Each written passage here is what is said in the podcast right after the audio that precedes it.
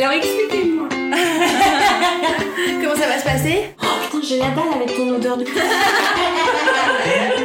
arrive Oh la vache Est-ce que tu veux un café Je trouve que c'est pas surfait, mariage frère. C'est mon petit côté bitch de luxe. Bienvenue. Vous écoutez Entre nos lèvres, un podcast qui raconte les vraies histoires autour de la sexualité, mais pas que. Nous sommes Céline et Margot, et aujourd'hui nous accueillons une nouvelle invitée, Elisa. Elisa a 43 ans, et avec elle nous avons discuté de son enfance au Cameroun, des livres harlequins et des SAS, des interruptions médicales de grossesse et des accouchements silencieux, des enfants et des madeleines, mais surtout d'amour et de maternité. C'est parti. Alors, est-ce que ça te plaît d'être une femme? À choisir, j'aurais pas préféré être un homme. je pense que c'est ma maternité que je préfère. Cette espèce de pouvoir là de donner la vie. Qu'est-ce que t'es maman de trois enfants, c'est ça? Oui, oui, oui, je suis maman de trois enfants. Et euh, qu'est-ce que t'as aimé dans ta maternité? Pour le coup, je suis la maternante euh, accomplie, c'est-à-dire que j'ai absolument tout aimé. Toutes les étapes et même euh, celles que je n'imaginais pas en gros parce que bah, je suis mère de trois enfants avec des âges assez différents. Et du coup, bah, notamment, j'ai un adolescent, donc je découvre des trucs. Il y a des vraies remises en question, des choses pas simples, mais ça me plaît. Pour toi, c'était être mère, être féminine ou pas forcément? Non, pas du tout. D'ailleurs, ma maternité, c'était pas une envie que j'avais depuis toujours nécessairement. Pour autant, j'ai toujours été féminine. J'ai toujours fait le distinguo en fait avec euh, avec le sexe opposé. C'est pas nécessairement euh, parler de mes attributs, mais c'est plutôt euh, être une femme et je l'ai été dès petite fille. Est-ce que tu sais si tes parents ils étaient heureux d'avoir une petite fille? Ah, Je me suis jamais posé la question, je sais pas du tout. Dans ton souvenir, ils t'ont élevé comment? Bah, moi, j'ai eu une enfance très difficile, hein, ça je le cache pas. Quand je dis enfance difficile, c'est vraiment enfance difficile. J'ai eu un père que je qualifierais de tortionnaire. Après, en revanche, euh, j'en garde malgré tout des choses positives. Ils m'ont quand même apporté des choses euh, intéressantes, ne serait-ce que ce goût du voyage. Je suis partie vivre en Afrique, j'avais trois mois, et on n'a jamais cessé de voyager. Donc ça s'est pas toujours fait dans de bonnes conditions, puisque enfance difficile, puisque statut familial difficile, etc. Malgré tout, ça a fait celle que je suis aujourd'hui, à savoir une nomade. Est-ce que tu te souviens des idées avec lesquelles tu as grandi sur les filles et les garçons, ou plus tard les hommes et les femmes? Alors, le distinguo garçon-fille, je pense que quand j'étais petite, c'était même pas quelque chose qui me traversait l'esprit. Je me disais pas les garçons font ça, les filles font ça. C'est plutôt une notion qui est arrivée à l'adolescence et un peu malgré moi. C'est plutôt au collège où en fait on s'est mis à arrêter de jouer tous ensemble et où il y a eu euh, d'un côté les filles, de l'autre les garçons, avant qu'il y ait le rapprochement lycée, tu vois. C'est à ce moment-là que je me suis aperçue que ben, on me mettait dans un camp. Est-ce que tu aimais bien ce camp? Ah non, je me suis toujours emmerdée dans les camps. non, et puis en plus, euh, à l'époque, les intérêts naissants des filles de mon âge ne m'intéressaient moi pas du tout. Mais alors, mais pas du tout. Je sais pas si les intérêts des garçons m'auraient davantage plu d'ailleurs, hein, mais en tout cas, ça n'allait pas quoi. Du coup, l'intérêt des filles quand tu arrives au collège, c'était les garçons? Alors moi, à mon époque, c'était euh, l'émergence des magazines pour filles type OK Magazine, etc. Donc il y avait Miss OK Magazine et j'étais là en train de me dire mais putain qu'est-ce que c'est chiant. Et euh, les débuts du maquillage, euh, bon ça à la limite ça me plaisait pas mal, mais c'était toute cette atmosphère euh, qui, qui m'emmerdait à sens sous de l'heure. Du coup j'étais plutôt solitaire et je lisais énormément. T'en as un petit peu parlé, mais quel rôle ils avaient tes parents au sein de ta famille? Le fait d'être expatrié en Afrique, par la force des choses, on était dans un schéma hyper caricatural. Parce que expatrié en Afrique, clairement, aucune femme travaillait. Donc on était dans un schéma papa gros poste dans une grosse boîte, poste beaucoup, maman à la maison avec des employés de maison qui organisent des dîners quoi. Donc euh, c'était très euh, cliché. Hein. Avec le recul en y repensant, je pense que ma mère s'emmerdait radicalement toute la journée parce que euh, à l'époque, dans les pays où nous étions en Afrique, tu sortais pas de balader dans la rue en marchant comme ça, quoi. Tu prenais ta voiture, t'allais dans un club où il y avait d'autres Français, tu rencontrais d'autres femmes d'expatriés, tu te... il y avait un entre-soi énorme. Et d'ailleurs, les Français, euh, j'étais au Cameroun, les Français ne dînaient pas avec des Camerounais, vice-versa. Tu vois, c'était très post-colonialiste hein, comme atmosphère. Donc je pense que ça devait être chiant à mourir, vraiment. Et les hommes, euh, tous ces mecs-là qui bossaient avec des gros postes, je pense qu'ils se suffisaient un peu comme ça dans leur microcosme, avec des titres un peu grandiloquents de directeur machin. Donc euh, moi, c'est ce schéma que j'ai eu, quoi. Du coup, c'est ta maman qui s'occupait de toi? Non. Euh, on, avait une nanny qui s'appelait Marie, franchement, qui s'est extrêmement bien occupée de moi et qui clairement a sauvé mon enfance. Donc je pense que toutes les valeurs que j'ai aujourd'hui, etc., c'est grâce à elle. Encore une fois, expatriée, tu avais un statut euh, où tu avais des employés de maison, etc. Après, j'en ai développé très jeune des opinions politiques assez marquées. Parce que très rapidement, je me suis aperçue que ce type de schéma, euh, ça correspondait absolument pas à, mon, à mes valeurs justement cette espèce d'entre-soi euh, euh, français, euh, expatrié, post-colonialiste, j'ai trouvé ça à gerber assez rapidement. On n'arrêtait pas de me dire qu'on était français. On rentrait passer nos vacances en France et du coup, on nous maintenait toujours dans cette idée de quand on va en France, on achète nos affaires, on les ramène. En gros, c'était toujours mieux en métropole, quoi. Et du coup, c'était assez spécial. Et dès que je suis arrivée un peu plus grande, ado et tout, ben, j'ai commencé à vraiment m'ennuyer parce que justement, aucune liberté possible, quoi. La seule liberté que j'avais, c'était euh, au club des Français, à la piscine, où finalement, t'es pas du tout libre. Donc euh, rapidement, j'ai commencé à rêver de partir d'Afrique pour avoir, euh, ben, pour avoir accès à autre chose, ne serait-ce qu'aller me faire un cinéma, quoi. Et il y avait aucune mixité avec les autres classes sociales? Non, aucune pas du tout. Et à certains moments, il y a eu des coups d'État où j'ai été renvoyée en France en internat. Et là, j'ai découvert euh, d'autres possibilités. Et du coup, j'ai commencé à être de plus en plus euh, séduite par euh, une vie différente. Mes parents se sont séparés, j'étais, j'étais en première et on est rentré en France justement dans notre appartement de vacances, ma sœur et moi et ma mère. Et là, il y a une autre vie qui a démarré pour moi, c'était vraiment synonyme de liberté. Bon, déjà parce qu'il y avait plus notre père, euh, voilà, qui était quand même euh, un poids pour moi. Ma mère, du coup, euh, je pense qu'elle était libérée également. Et je suis passée d'une éducation très très stricte à quand même une liberté plus normale, quoi. Est-ce que tu as un premier souvenir concernant la sexualité? Vu le climat à la maison, je te laisse imaginer qu'on parlait pas beaucoup de sexualité. Et pour autant, ce qui est assez étonnant, c'est que genre j'avais des SAS à disposition dans la bibliothèque de mes parents.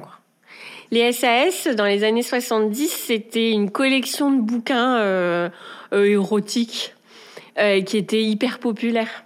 Et bah déjà, du coup, moi, j'ai pas hésité à ouvrir ces bouquins. En plus, c'était assez trash. Hein. C'était pas du tout des trucs à l'eau de rose. Il y en avait euh, sur le BDSM, il y en avait donc hyper jeune, genre à 9 ans, je me suis lu des passages, ne serait-ce que la jaquette arrière, tu vois, c'était des trucs assez hardcore. Hein. C'est-à-dire que mon père, euh, qui était un peu l'être tout-puissant à la maison, il avait ses Playboy, euh, ses SAS, etc. Mais on parlait pas de ça. Enfin, c'est ça qui était étonnant. Donc euh, j'ai par moi-même comme ça euh, certainement eu accès à des notions sexuelles beaucoup plus avancées que ce à quoi j'aurais dû avoir accès quoi. Donc euh, j'ai eu une conscience de la sexualité assez rapidement par moi-même, mais sans que ça me concerne en fait. C'est-à-dire que c'était un truc d'adulte que je connaissais, mais je me sentais absolument pas concernée. Et si je me souviens bien, c'est en vacances chez ma grand-mère, je me suis regardé un film érotique sur M6 un soir. Voilà, ça, ça a été ma première approche de la sexualité, moi toute seule. J'ai un peu regardé ça euh, avec un, plutôt avec curiosité, mais sans me dire vivement que je m'en regarde un deuxième, ou euh, sans me dire, oh, c'était bon. Déjà, les films érotiques sur M6 le dimanche soir à l'époque, c'était pas non plus euh, trash. Hein. Ça restait très très gentillé. non, c'était plutôt de la curiosité. Et puis surtout, c'était un autre type de sexualité que les SAS. il y avait un peu plus de romantisme, sentiment, euh, voilà, que, que les autres. Donc c'était plutôt de la curiosité. Toi, aujourd'hui, qui as des enfants, euh, comment t'espères pouvoir leur parler de sexualité? Mais moi, j'en parle déjà. euh, alors, je vais pas détailler parce qu'il s'agit de leurs sentiments et de ce qu'ils vivent et je trouve que j'ai pas à, en parler. Mais c'est des sujets que j'ai déjà abordés avec chacun de mes enfants parce qu'à un moment donné, de la façon la plus naturelle qui soit, ils m'ont dit des choses. Donc, euh, bah, c'est arrivé comme ça naturellement. Alors, je te cache pas que tu peux être surprise parfois parce que les enfants, ils ont cette faculté, lorsqu'ils sont naturels, à te dire devant une, des madeleines un truc pas possible, tu vois. Donc, j'ai pu être surprise, mais je crois que je m'en suis plutôt pas mal sortie. En tous les cas, ils t'en parlent toujours aussi. Oui. Ou alors, euh, en tout cas, j'ai l'impression. Parce qu'on peut pas dire jamais euh, oui, oui, tout est OK. Même ton fils de 14 ans?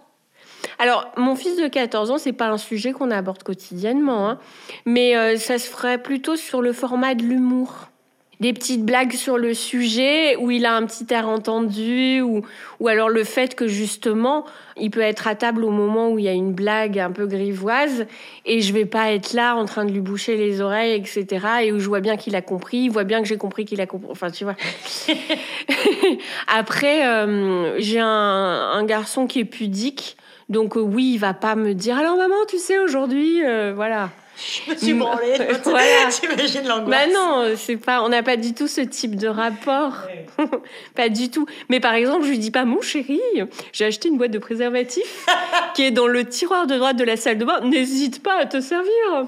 tu vois, voilà, j'ai pas non plus. euh, Du coup, tu l'as abordé comment, par exemple, tu as des préservatifs? Eh ben, par exemple, il a toujours de l'argent qui est à sa disposition. Attention, hein, pas des milliers d'euros, mais il a un peu d'argent à lui.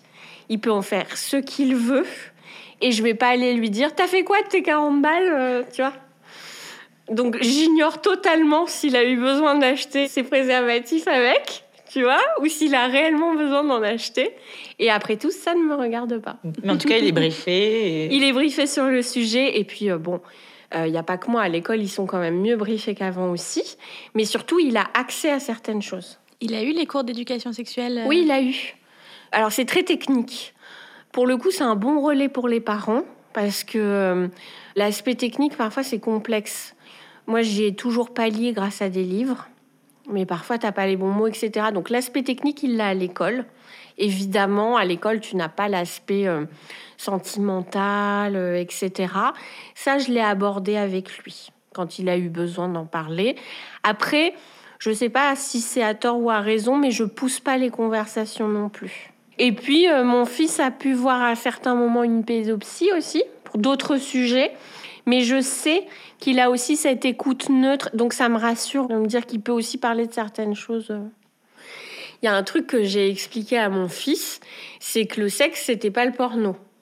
Parce que typiquement aujourd'hui, euh, bah, tous les ados, ils ont regardé des pornos euh, gratuits sur le net, et mon fils aussi, je le sais. Et pour moi, c'est majeur qu'ils comprennent que l'acte euh, sexuel n'a rien à voir. Parce qu'en plus, les pornos maintenant, c'est du super trash. hein. C'est-à-dire que tu es forcément 12. euh, Enfin, je, grossis un peu le trait, mais bon, il n'y a plus rien de classique, quoi. Donc euh, c'était important pour moi qu'ils comprennent euh, bah, que en vrai dans un couple ça se passe pas comme dans un porno. Et de la même façon, euh, une femme en vrai, elle n'est pas forcément épilée comme une star du porno. Donc c'est important aussi que nos ados comprennent que cette espèce de norme esthétique là où les femmes elles font tous du 95D et machin, c'est pas vrai. Est-ce que tu te souviens de quand est-ce que tu as découvert la masturbation? Oui. Euh, c'était toujours chez ma grand-mère, hein, c'était mon îlot de liberté. Pourquoi? Parce que j'avais une chambre pour moi toute seule et qu'elle se couchait super tôt. Eh ben, c'était avec une lecture, mais je me rappelle plus laquelle. Mais c'était un genre de harlequin, parce que ma grand-mère, elle avait des trucs comme ça. Ça devait être bien cucununuche, hein. mais ça m'a provoqué de l'effet à ce moment-là. Et alors, je crois que lorsque j'ai connu la masturbation pour la première fois, j'avais même pas idée que ça existait. J'avais déjà eu des petites tensions quand j'étais plus petite sur euh, certains moments quand tu t'appuies, etc. Mais j'avais pas la notion de l'acte en lui-même, vraiment. hein. Je crois que j'avais plutôt des questionnements sur comment tu fais euh, avec un, homme, comment t'as des bébés, ce genre de choses. Mais c'est venu vraiment naturellement avec une lecture. Et je devais avoir une douzaine d'années, je pense. En tout cas, je me suis jamais dit c'est pas normal ce que je fais ou quoi. hein. Je me suis toujours dit euh, bon bah voilà. Juste après, c'est devenu une petite habitude quoi. Après, mes premières pulsions, elles ont plutôt été vers 9 ans. Mais c'était plutôt des moments où tu te positionnes et tout, ça te provoque quelque chose, mais sans faire une vraie masturbation. Pour toi, faire l'amour, c'était quoi? Ça se limitait à un rapport. La notion d'amour, etc., était totalement autre que cette notion de sexualité à l'époque. Pour moi, ça n'allait pas ensemble. Pour moi, s'aimer, c'était se faire des câlins, euh, se faire des caresses, se soutenir, se tenir la main, etc. Mais j'associais pas ça à de la sexualité.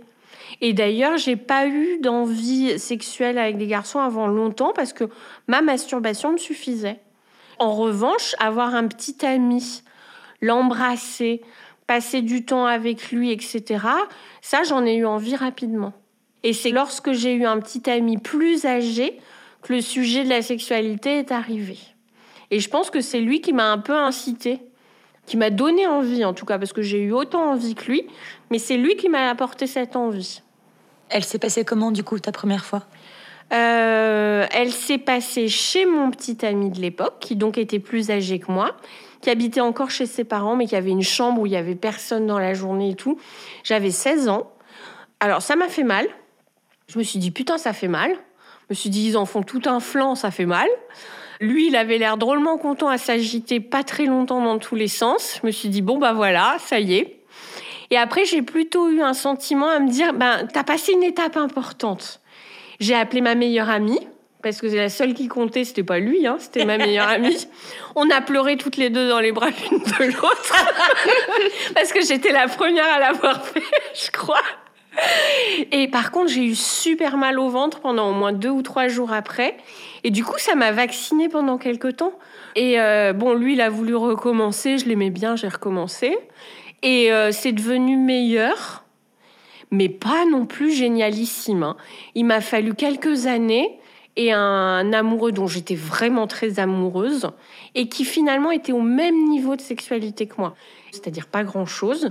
Là, ensemble, on a découvert les prémices d'une sexualité. Et il m'a encore fallu d'autres années avant que ma sexualité devienne une sexualité aboutie où j'ai vraiment pris euh, un vrai plaisir, quoi. Je crois que la première fois que j'ai eu un orgasme, c'était pas du tout avec une histoire importante. Justement parce que le mec, finalement, je m'en fichais un peu. Et du coup, je me suis lâchée totalement et j'ai pu avoir un orgasme. Je devais avoir euh, 23-24 ans. Tu nous disais que la maternité, c'était une des choses que tu préférais dans ta Mhm. vie. Oui. Est-ce que c'est quelque chose qui a pu impacter ta vie sexuelle? Ah bah oui. Alors déjà, euh, avec mon premier compagnon, lui, il m'a plus approché dès l'instant où j'ai eu un ventre apparent. Du coup, moi, j'ai pas compris parce qu'en plus, je me trouvais quand même super canon et euh, je l'ai hyper mal vécu parce que c'est quand même dur d'être euh, littéralement repoussé et en plus en début de grossesse avec le pic des hormones. Moi, je suis plutôt catégorie, j'ai très envie. quoi. Donc, euh, se retrouver repoussé comme ça, c'est assez violent. Et euh, avec euh, mon conjoint actuel, avec qui on a eu nos deux filles, alors lui pas du tout, mais il a un regard sur moi qui est complètement différent. Il m'a toujours trouvé magnifique euh, tout le temps. En revanche, à la naissance des enfants, c'est toujours difficile pour un couple parce que bah, tu es épuisé. En tant que femme, ton corps a quand même subi des trucs assez violents. Donc moi, il me faut toujours du temps avant de repartir dans une sexualité. En plus, je suis très focalisée sur mes enfants. Je suis plutôt catégorie mère louve et j'allaite. Mais là, mon, compagnon a toujours été intelligent, en tout cas fin.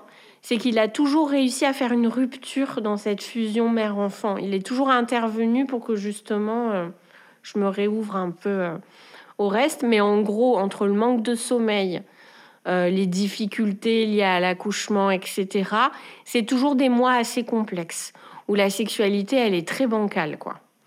Et puis surtout, moi, à chaque fois, avec un corps euh, bah, qui n'est pas celui que j'aime euh, esthétiquement parlant, ça a toujours été difficile de me remettre toute nue, euh, etc.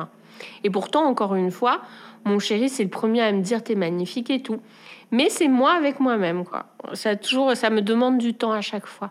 Et en fait, on parle beaucoup de rééducation périnéale, etc. Et ce qu'on n'explique pas et qui, à mon sens, est essentiel, c'est que déjà, on retrouve toujours une sexualité normale, que ça prend du temps et que c'est normal pour tout le monde, mais que surtout, cette rééducation périnéale se fait avant tout en reprenant une sexualité. Et que, au fur et à mesure de tes rapports, euh, tu vas te remuscler, les sensations vont revenir, et même euh, les orgasmes, etc., ça revient progressivement. Toi, est-ce que dans ton postpartum, euh, tu as vécu des choses ou ton corps a subi des choses auxquelles tu n'étais pas du tout préparé Alors, déjà, j'ai eu plusieurs postpartums. Euh, moi, j'ai eu quatre grossesses, dont une il n'y a pas longtemps, et une qui malheureusement s'est pas bien terminée la dernière fois. Donc, il y a des postpartums heureux où tu as un bébé tout rose dans les bras, où ça se passe bien avec ton compagnon, comme avec mes deux filles. Ou là, bah, avoir le ventre un peu distendu, euh, des kilos en trop, etc., tu le vis vachement moins que quand soit ton compagnon est en train de te quitter, comme avec mon premier, soit euh, quand t'as pas de bébé dans les bras, comme avec mon dernier, évidemment, ton rapport à ton corps est pas du tout le même.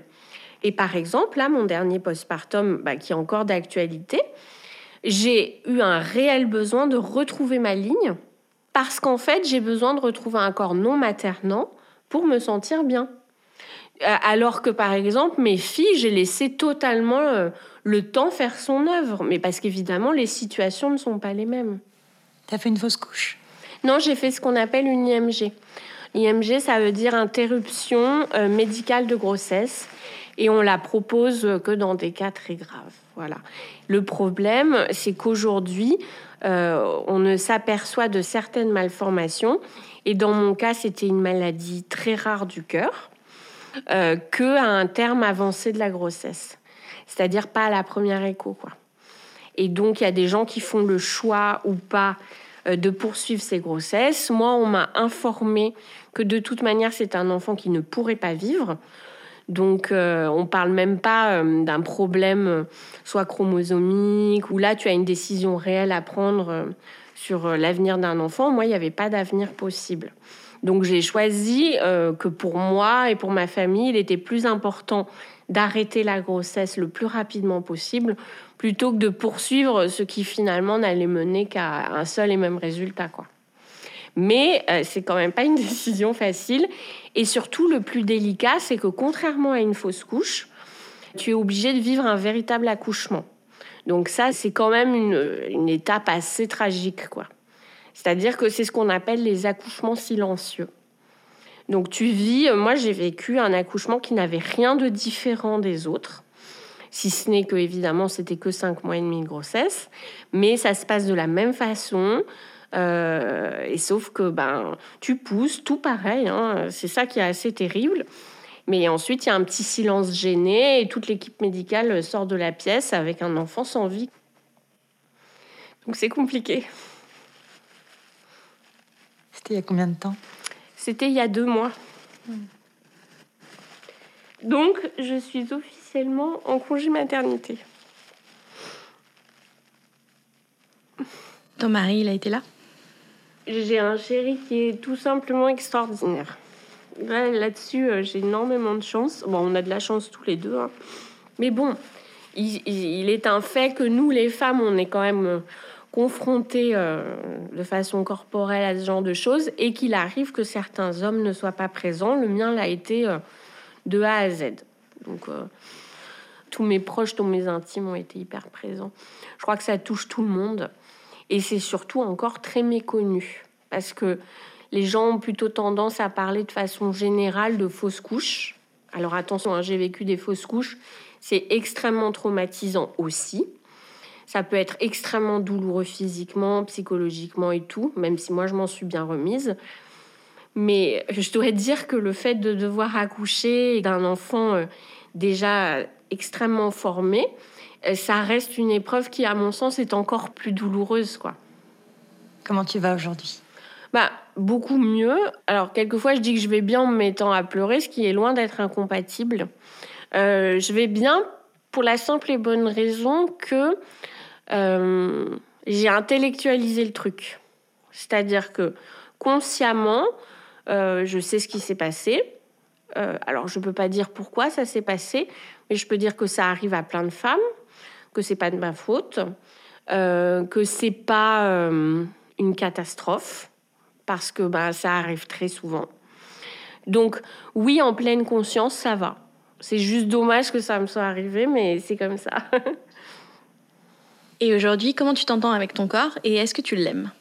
Alors, j'aime beaucoup mon corps parce que, euh, franchement, il assure grave. non, mais déjà, il est là tous les jours. Et surtout, j'ai été très dure avec moi-même et j'ai été très dure avec mon physique. J'ai une mère qui est très, très belle et surtout très, très bien faite qui a fait du sport toute sa vie, qui fait une taille 34 depuis toujours, qui a toujours mangé trois petits pois euh, et qui nous a énormément inculqué ça à ma sœur et à moi. Et pendant longtemps, ça a été mon pire fardeau. Ma mère, elle passait son temps à nous juger par rapport à notre physique, à nous dire euh, qu'on était belle, mais pas, c'était pas anodin. C'était très important pour elle qu'on soit belle, qu'on soit mince surtout. Et euh, du coup, pour moi, ça a été un poids énorme. Et donc, pendant très longtemps, je me suis définie par rapport à ce que je pouvais représenter physiquement. Donc, j'étais plutôt catégorie belle-fille. Du coup, quand tu es catégorie belle-fille, tu jamais assez belle-fille. Tu es toujours insatisfaite, complexée, dans la quête d'être mieux. Je pouvais pas sortir dans la rue sans maquillage. Enfin, ça, allait loin, quoi. Et surtout, euh, jamais euh, assez mince, etc. Et avec le recul, encore une fois, quand je vois les photos, je me dis putain, mais comment tu as pu être aussi dure avec toi-même? Parce qu'objectivement, à 20 et 30 ans, j'étais ravissante. Et puis j'ai lâché prise euh, pour différentes raisons. Parce qu'il y a aussi certains moments où je n'ai pas pu faire autrement que de lâcher prise. J'ai pris du poids, enfin voilà. Et puis surtout, j'ai réalisé que j'étais une femme bien pour plein d'autres raisons et que c'était pas du tout ce qui primait et que euh, bah, j'étais euh, capable de m'accomplir professionnellement, euh, capable de faire des beaux enfants et de les élever du mieux que je pouvais. Dans ma vie, j'avais quand même eu des grandes histoires d'amour de mecs très très chouettes qui m'avaient quand même aimé passionnément. Donc voilà je me suis dit euh, que peu à peu, ben, ce physique, même si aujourd'hui je reste coquette, même si c'est important pour moi, même si... Ben, en fait, ça n'a plus du tout la même importance. Et d'ailleurs, je suis passée d'une taille 36 à une taille 40 aujourd'hui que j'assume, mais pleinement. Et je me sens très bien comme ça. Typiquement, euh, mon corps ne peut faire un 34 qu'en mode grosse privation. Parce que de toute manière, physiologiquement, je suis pas conçue du tout pour faire un 34. Donc, euh, à un moment donné, j'allais à l'encontre même de qui j'étais, quoi. Et en fait, étonnamment, bah, ma maman va pas bien du tout depuis que moi je vais très bien. C'est-à-dire que elle, elle ne vit pas bien du tout le fait que sa fille fasse un 40. Euh, c'est un truc qui la traumatise, quoi. Elle en parle. Quelquefois, elle m'a, elle m'a transmis des régimes. Quelquefois, elle se sent obligée de me dire Mais tu sais, tu es très bien comme ça. Hein J'espère que tu es pas mal dans ta peau et tout. Ça l'empêche pas d'être quelqu'un de gentil et de me vouloir du bien, hein, mais euh, c'est une vraie problématique pour elle. Ma sœur, à l'inverse, a un physique de base qui est plus proche de celui de ma maman. Donc elle est euh, de toute manière fine depuis toujours. Et en plus, elle est sportive, etc. C'est une fille sublime. Et donc, elle colle davantage aux critères de ma mère. Et euh, on s'entend très bien et on parle beaucoup de notre maman ensemble. Et on est très étonné parce que, par exemple, euh, bah, ma mère va toujours me dire Tu as vu ta sœur comme elle est belle? Elle est mince. Hein et on sent que c'est une vraie douleur chez elle, alors que ma sœur et moi, on n'a jamais eu euh, la moindre rivalité ou complexe l'une par rapport à l'autre. On s'en fout. Mais c'est quelque chose qu'instaure notre mère. Et c'est en fait douloureux pour elle. Comment tu t'es détachée de tout ça? Parce qu'entre le modèle que t'inculque ta mère, ce qu'on nous montre dans les médias, à la télévision, Qu'est-ce qui a fait qu'à un moment tu t'es dit, euh, en fait, euh, Balek, moi je me trouve très bien comme ça? C'est mon compagnon. C'est-à-dire que mon chéri, euh, il m'a toujours dit que j'étais la plus belle du monde. Et il a l'air de vraiment le croire. Hein. Même si moi je suis consciente que c'est pas vrai, en hein, tant qu'il le croit, c'est le principal. et il m'a rencontré vachement plus menu que maintenant. Et parfois, bah, je suis comme toutes les femmes du monde. Hein. Là, j'ai l'air à l'aise et tout, mais il m'arrive comme toutes les femmes du monde de dire oh là là, mais euh, tu préférais pas avant, etc. Parce que bien évidemment, même si je suis 90% du temps très bien avec moi-même, j'ai toujours euh, des moments où je suis moins bien, où je doute, et où la société elle-même nous renvoie face à ces gros complexes, quoi. Et il me dit, mais pas du tout. Il me dit, en effet, t'étais plus mince, mais t'es tout aussi belle, ça te va très bien.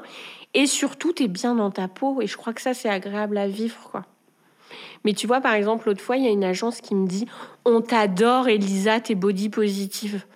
Et je me suis dit Mais je vais leur foutre deux claques, en fait. Putain. Comment tu peux balancer ça à quelqu'un? Alors, déjà, rappelons-le, je fais un 40, j'ai 43 ans, ce qui fait de moi une femme mince et pas du tout une fille ni ronde, ni quoi que ce soit, déjà. Ensuite, c'est pas la question, je suis pas en train de me défendre de pas être ronde. Mais il y a un moment, les mecs, il faut quand même réfléchir à ce que vous dites et aller dire à quelqu'un c'est super, t'es body positive. En fait, t'es juste en train de lui dire t'es grosse, mais t'es dans l'air du temps parce que bah, en ce moment, ça se vend plutôt pas mal, donc on est content. Et en fait, je trouve ça mais lamentable, quoi. En fait, il y a un moment où il faut comprendre à quoi correspond la nana normale de la vie de tous les jours. J'ai 43 piges, j'ai eu 4 enfants, je suis une taille 40. Écoute, franchement, je suis plutôt euh, nickel, quoi. Donc, euh, faut arrêter. Et me dis pas que je suis body positive. Dis-moi que je suis pleine d'énergie. Dis-moi que je transmets plein de notions importantes pour les femmes. Mais aller dire body positive, c'est me mettre une claque dans la figure, quoi. Je trouve ça horrible comme expression. À quel moment est-ce que tu te sens le plus à l'aise avec ton corps? Alors, j'ai encore du mal avec tout ce qui est nudité, etc.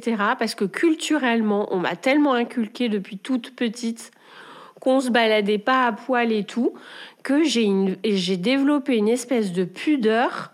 Typiquement, me déshabiller dans un vestiaire ou quoi, c'est un traumatisme. Chez moi, j'avais aucun mal à être toute nue. Bon, du coup, maintenant, avec les enfants, je le fais plus trop. Mais par exemple, euh, une plage de nudistes, c'est pas possible. J'arrive pas, tu vois. Et je me suis même fait un hammam une fois où tout le monde était à poil. Et franchement, j'ai pris sur moi. Ça a été hyper difficile et je le referai pas parce que c'est pas un bon moment, quoi. C'est pas le corps des autres hein, qui me gêne, c'est le mien. Même si en plus dans ces endroits-là, personne te regarde. Est-ce que vieillir, c'est quelque chose qui te fait peur? Alors pas du tout. au contraire, je le vis super bien je me sens vachement mieux maintenant qu'il y a 10 ans. Et j'ai pas peur d'avoir 50 ans un jour, 60 ans. Et d'ailleurs, j'en avais pas trop pris conscience de ça. C'est toujours encore une fois les autres. Tu vois, tout à coup, on m'a dit alors vous êtes une cadra. J'ai fait ah ouais, putain, c'est vrai. Euh, là, justement, avec ma dernière grossesse, on m'a dit bon, ben, ce problème, tu l'as peut-être eu parce que c'était une grossesse tardive. Ce qui en soi n'est pas complètement faux. Statistiquement, malheureusement, tu as plus de chances d'avoir ce type de problème à mon âge qu'à 30 ans. Mais tu vois, j'en avais pris aucune conscience. C'est les autres qui me l'ont rappelé, quoi. Donc à la limite, ça me ferait un peu chier par rapport à la maternité. Ça m'emmerde un peu qu'on soit là en train de nous dire les filles, euh, il est temps là. Hein. Ça, ça m'ennuie un peu, même si bon, bah, c'est comme ça, c'est factuel. Pour le reste, les cheveux blancs, je prends les rides, je prends parce qu'en fait tout ça s'accompagne euh, d'une maturité qui ne fait qu'évoluer et qui ne me rend que plus heureuse. Est-ce que tu entretiens un rapport particulier avec tes poils? Est-ce que c'est quelque chose qui te gêne? Est-ce que c'est quelque chose euh, que tu assumes? Est-ce que Alors, j'étais la seule à la fac à pas s'épiler les jambes. Euh, en fait, je peux pas avoir un problème avec mes poils parce que comme je suis une vraie super blonde, en gros, même si je laisse tous les poils de mon corps sur mon corps, personne d'autre que moi les voit. Donc, il se trouve que j'ai jamais eu cette problématique de on va te regarder, on va te pointer du doigt, ça va être visible. Et encore, objectivement, j'en ai trois sur euh, chaque mollet. Enfin, tu vois, moi, j'en ai pas des poils, quoi. Alors, il se trouve que je m'épile. Euh, il se trouve que je m'épile sous les bras, il se trouve que je m'épile le maillot, les jambes, etc. Je le fais, mais non, ça n'a jamais été un problème. Après, je trouve que celles qui laissent leur poils, c'est encore du domaine de la revendication. Malheureusement, c'est pas encore assez euh, assumé. C'est des nanas hyper fortes qui ont plutôt un message à faire passer. Mais personne se dit jamais euh, rien en fait. Ma fille Lou, qui est brune de peau, elle a déjà des poils. Il y a des garçons à l'école qui lui ont dit que ses jambes étaient trop velues. Donc euh, je lui ai dit que c'était faux déjà, qu'elle avait des jambes magnifiques, que les poils, tout le monde en avait. Je lui ai expliqué pourquoi on avait des poils, parce que ça, on n'a pas des poils pour rien. hein. Et je lui ai dit que si ça la gênait vraiment, quand elle entrerait au collège, on s'occuperait de lui enlever les poils si ça lui permettait de se sentir mieux, mais qu'il était hors de question qu'à 9 ans, on lui enlève les poils parce que ça allait lui faire mal à la peau et qu'une petite fille euh, avait pas à répondre aux exigences des autres euh, comme ça, tu vois. Après, euh, je me sens pas de lui dire ma fille, sois forte, quand tu seras au collège, t'enlèveras surtout pas tes poils, tu vois. Parce que je sais aussi que ça peut être difficile pour elle. euh, Donc si elle a envie d'enlever ses poils, eh ben, on choisira la méthode la plus douce, quoi. Je veux pas que ce soit mon combat et pas le sien, enfin, tu vois. Est-ce que tu as le sentiment que ta sexualité, elle influence un peu la personne que tu es Je pense que d'une façon générale, si ta sexualité est épanouie, t'es toujours une nana plus détendue. Et après, dans mon couple, quand entre nous, on est dans une phase de sexualité euh, où ça se passe bien et tout, et ben ça roule toujours. Quand on n'a pas fait depuis un moment, ou etc., des petites euh, pécadilles du quotidien, ça peut devenir une dispute, tu vois. En tout cas, moi, c'est un bon baromètre hein, de stress. Du coup, le sexe, c'est important pour toi dans ta vie oui, amoureuse. Oui, oui. Oui, c'est très important et euh, je pourrais pas concevoir euh, de vivre avec quelqu'un avec qui ça se passe pas bien. Des cinq sens, c'est lequel qui est le plus lié à la sexualité pour toi? C'est odorat et goût. Quand je suis amoureuse de quelqu'un, c'est l'odeur qui prime. Déjà parce que c'est des odeurs que tu peux sentir que quand tu es très près, que quand il y a une intimité euh, assumée. Et du coup, ça signifie déjà beaucoup. Parce que j'ai pu avoir dans ma vie des amants dont j'ai pas partagé l'odeur. Parce que c'était des rapports différents. Pour moi, ça signifie qu'en plus de la sexualité, il y a un rapport amoureux, intime, une proximité que tu pas sans une vraie histoire. Donc ça, c'est important. Et le goût, euh, bah pareil, souvent c'est le goût de la peau et tout, et je trouve que c'est l'identité de quelqu'un. Je trouve qu'il y a des gens qui ont une peau acide, des gens qui ont... Voilà. Et je trouve que c'est important. T'as besoin d'être amoureuse pour faire l'amour? Non, non, non, non. Euh, alors, euh, quand je suis pas amoureuse, je fais pas l'amour. Euh, je baise.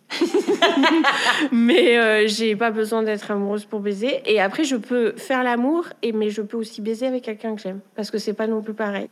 C'est facile pour toi de dire ce que tu veux ou ce que tu veux pas à ton mec? Alors moi, je parle, je parle, je dis tout, je commente, je détaille. Lui, il dit pas un mot. et moi, je suis là, fais-moi ci, fais-moi ça. Là, tu me fais ça. J'adore parler. Ça te gêne pas que lui dise rien? Non, ça me gêne pas, du moment qu'il m'écoute.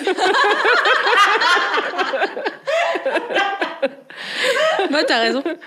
mais après, ça me gêne pas, mais ça peut vachement m'exciter si tu parles. Je trouve que ça fait vraiment partie du jeu, quoi. Tout à l'heure, tu disais qu'il y avait des moments où votre vie sexuelle était plus épanouie que d'autres. T'as l'impression que vous êtes en phase dans ces moments-là Ou il y a des moments où vous ah êtes... non, euh, bah non, ça ce serait trop facile. Bah, nous, on est en couple depuis maintenant euh, plus de 12 ans. Au bout de 12 ans, t'as pas toujours envie en même temps et t'as pas toujours pas envie en même temps. Alors, bon, on a la chance d'être plutôt raccord la plupart du temps, mais il y a des moments où c'est euh, quand l'autre a une baisse de libido et que toi t'as plutôt très envie, c'est dur à vivre. On est suffisamment à l'aise pour en parler. Et moi, je pars du principe de l'appétit vient en mangeant. Je trouve que quand tu commences, tu réalises que c'est comme quand t'as pas envie d'aller à une soirée, qu'au final tu te forces un peu et que t'es trop content d'y être allé, quoi. Ce qui signifie pas que je me force pour faire plaisir à mon mec, attention. Mais euh, voilà, je trouve que la libido, ça s'entretient aussi. Je trouve que si tu te laisses aller sur ton canapé à jamais rien faire, bon bah t'as plus jamais envie non plus, quoi. C'est important pour toi, la monogamie? Déjà, je pense pas que ce soit inné. Je pense plutôt que c'est un schéma social. Après, ça met certaines barrières qui finalement sont indispensables pour préserver certaines notions comme la famille. J'ai une amie qui pratique le polyamour. Euh, ça lui correspond très bien, mais je trouve que ça lui correspond bien parce qu'elle n'a pas de famille. Je trouve que c'est beaucoup plus difficile de pratiquer ce type de relation si tu as des enfants, une maison, enfin tu vois. Bon, il se trouve que moi, la monogamie me correspond bien. Quand je suis amoureuse de quelqu'un, j'ai pas du tout envie de partager. Ça me rendrait d'ailleurs très malheureuse. Du coup, ça me va très bien qu'on soit dans un schéma de monogamie. Mais je pense que c'est pas inné, c'est pas simple, c'est pas acquis.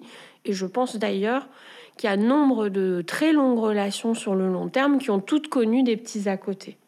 Après, ce qui fait euh, un couple, c'est le fait de traverser ces épreuves, les surmonter, les dépasser et se dire que finalement, ben, on se rend compte que c'est bien avec cette personne qu'on veut rester. C'est quoi pour toi l'amour? C'est se sentir profondément bien avec quelqu'un, réussir à être complètement soi-même, sans s'imposer de barrières, sans chercher à être quelqu'un d'autre. C'est être sans masque, sans phare, être heureuse, se sentir aimée et avoir une vraie sensation d'équilibre, de donner autant qu'on reçoit. Du coup, pourquoi est-ce que tu as voulu venir nous parler de tout ça et qu'est-ce qui était important pour toi? Je pense que j'ai le privilège d'être issue d'un milieu socio-professionnel où finalement j'ai eu l'opportunité de m'exprimer, mais je réalise encore trop souvent que beaucoup de femmes parlent d'une part difficilement de leur sexualité, qu'elles sont souvent encore dans la satisfaction de l'autre, qu'elles sont souvent pétries de complexes, d'idées toutes faites. Quand je vois encore dans les magazines des articles sur euh, comment le combler, comment le satisfaire, comment être sa meilleure expérience sexuelle, etc., vraiment, ça me frigorifie sur place. Je pense que malheureusement, on a beau se targuer aujourd'hui d'avoir une avancée terrible, c'est pas encore vraiment le cas. Et euh, je pense qu'il est important de libérer le discours. Et ben, je sais qu'il y a beaucoup de femmes qui m'écoutent. Et du coup, je me suis dit que si je faisais ce podcast en étant totalement sincère et libérée sur un sujet euh, qu'on évoque toujours un peu en riant, mais qu'on n'évoque jamais vraiment, ça pourrait montrer aussi à d'autres euh, que c'est important d'être totalement à l'aise avec ses envies et sa sexualité. Et pourtant, j'ai une sexualité finalement tout ce qui est de plus classique. Mais le fait d'en parler, je trouve que c'est important.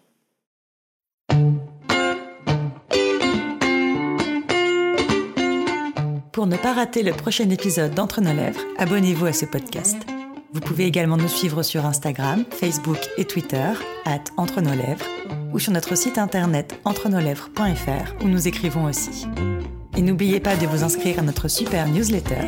Tous les 15 jours, à l'annonce du nouvel épisode, on partage avec vous 5 chouettes recommandations. Des livres, des films, des articles, tout ce qui nous a plu ou touché ces derniers temps. Promis, c'est cool. Ah oui, et puis le montage et le mixage de cet épisode ont été faits par Guillaume Arditi et la musique du générique par Martin de Bauer. Allez, à dans 15 jours.